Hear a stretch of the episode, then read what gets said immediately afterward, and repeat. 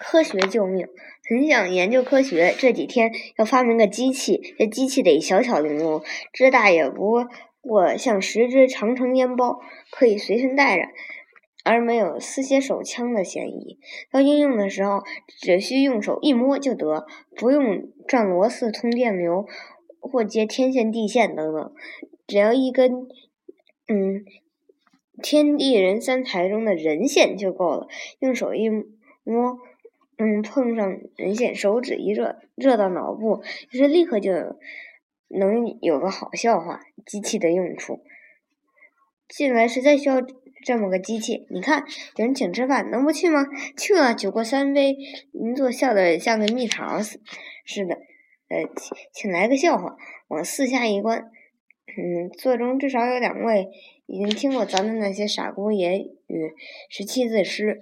没办法，即使天才真有那么大，现成的笑话都比自造的好。嗯，可是现在的笑话四书老老是那几个，而且听笑话的老有熟人，刚一张嘴便被熟人接过去了。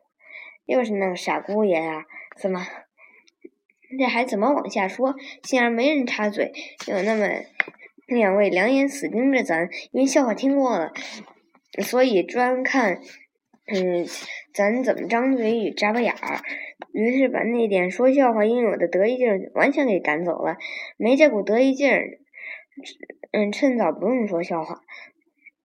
有的时候，咱刚说的同两句，越熟人善意的笑了，那是个好笑话，老丈人揍傻姑爷，哈哈。嗯，不用再往下说了，气先泄了，还怎么说？这顿饭吃到肚中，至至少得到医院去一趟。回到家，孩子们都钻到被窝，可我没睡，专等咱嗯来落花生与柿饼。说有九回，忘了带这些零碎，好吧？说个笑话，刚一张嘴，小将军们一起下令，不听那个臭的。香嗯，打哪来呢？说哪个哪个是臭的，一点不将就。会说笑话，大人小孩都觉得人生没有多少意义，而且小孩一定发脾气，能哭上一个多钟头，一边哭一边嚷，不听那个臭笑话，不听。嗯，到了学校，学生代表来了，先生，我们今天开联欢会，您说个笑话，趁早不用驳回，反正秩序单早已定好了，好吧？有脑子里最下。头层，但离头发还有三四里地，找出个带袖的笑话来，收拾了收拾，打磨的打磨，预备去说。秩序单上的，嗯，笑笑林向下还有别人呢，他在前面，当然他先说。他，嗯，他一张嘴，咱的慢性盲肠炎全部发炎了，浑身冰凉。刚打磨好的笑话也被他给说了，而且他说的非常圆道。比咱想起来的多了好多花样，这不仅使咱发慌，而且觉得惭愧。那咱了，嗯，张着嘴练习立正吧。